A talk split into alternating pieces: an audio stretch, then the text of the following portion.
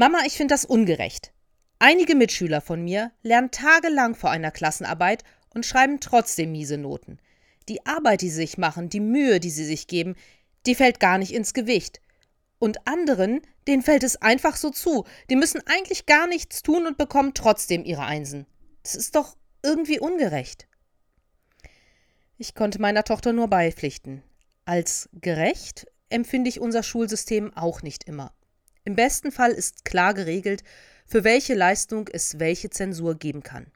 Ich habe früher in der Schule mich zum Beispiel darüber geärgert, dass wir im Sportunterricht Fußball machen mussten. Die meisten Jungs haben da locker eine Eins abgegriffen. Sie hatten auch schon jahrelang im Verein trainiert. Ich hingegen konnte mir so viel Mühe geben, wie ich wollte. Warum Fußball und nicht Tennis? Da hätte ich dann die guten Zensuren bekommen. Aber Tennis stand nun mal nicht auf dem Lehrplan. That's life. So ist nun mal das Leben, könnte man jetzt sagen. Überall und ständig werden wir und das, was wir tun, bewertet und beurteilt. Einer Kollegin von mir wurde im Vikariat geraten, sich im Fach Religionspädagogik nicht in der Schule prüfen zu lassen, sondern im Konfirmandenunterricht, da die Bedingungen an der Schule, an der sie ihren praktischen Teil der Ausbildung machen mussten, so waren, dass sie wohl keine Chance hätte, die Prüfung zu bestehen. Nicht, weil sie es nicht konnte oder sich nicht Mühe geben würde, nein, weil die Rahmenbedingungen so waren, dass sie durchgefallen wäre. Castingshows sind im Fernsehen zwar nicht mehr so angesagt wie vor ein paar Jahren, aber es gibt sie immer noch. Da wird gekocht, gebacken, gesungen, getanzt, gemodelt, ge was auch immer.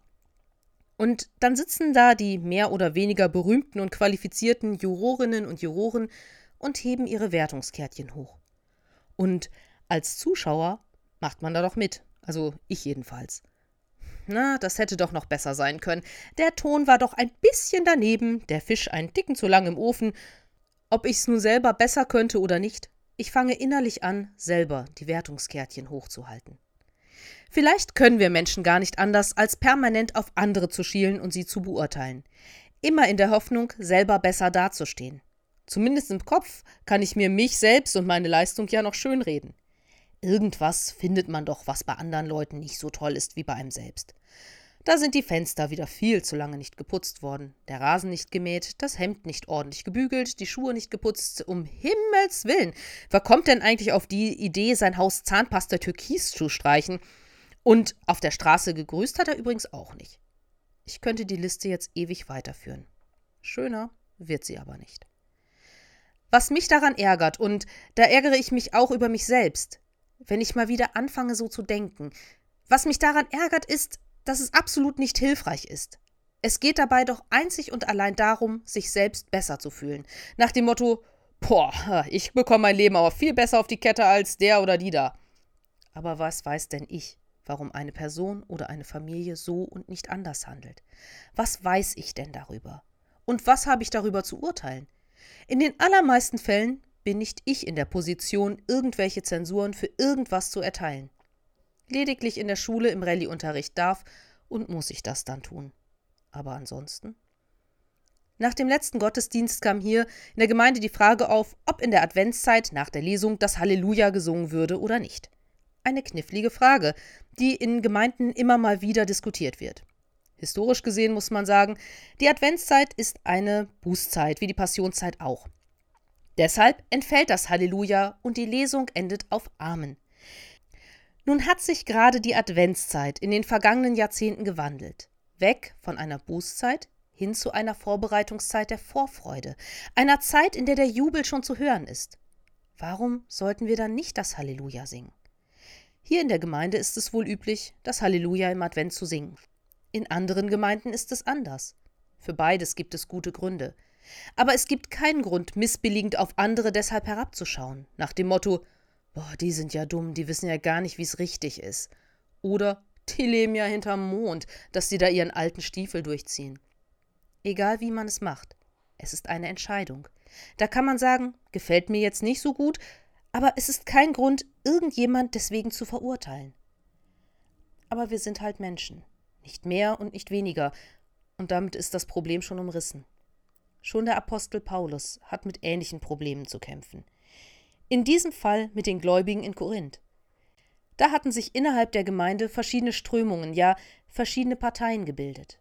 Und jede von denen wusste es natürlich am besten. Jeder zeigte mit dem Finger abfällig auf den anderen, weil die ja ihren Glauben nicht richtig leben würden, alles falsch machen würden und so weiter. So geriet auch Paulus und das, was er in Korinth den Menschen vom Glauben erzählt hatte, in die Schusslinie. Und so reagierte Paulus zunächst mit einem Brief auf diese Situation. Im ersten Korintherbrief im vierten Kapitel heißt es: Dafür soll man uns halten, für Diener von Christus und Verwalter von Gottes Geheimnissen. Nun verlangt man ja von Verwaltern, dass sie zuverlässig sind. Aber mir ist es völlig gleichgültig, ob ihr oder ein menschliches Gericht mich beurteilt. Ja, ich beurteile mich nicht einmal selbst. Ich bin mir zwar keiner Schuld bewusst, aber deswegen gelte ich noch nicht als gerecht. Nur der Herr kann über mich urteilen. Urteilt also nicht schon jetzt, wartet, bis der Herr kommt.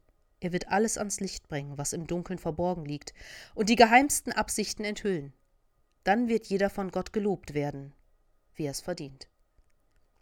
Ich muss sagen, dass ich Paulus schon ein bisschen für diese Zeilen feiere. Er lässt sich einfach nicht auf dieses Bewertungs- und Beurteilungsspiel ein. Mir gelingt das nicht unbedingt immer.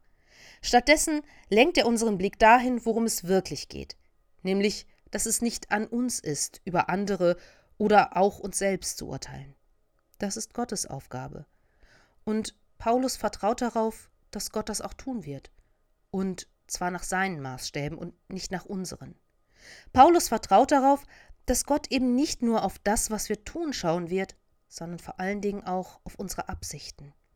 Das, was wir machen oder nicht machen, ist eben nicht das Einzige, was wichtig ist, sondern das Warum. Mit welchen Gedanken, Gefühlen und Wünschen tun wir etwas?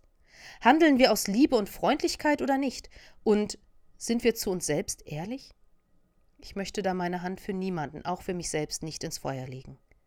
Gott weiß, wie ich es meine, und auch wie es derjenige meint, über den ich mich vielleicht gerade ärgere oder über den ich mich erhebe.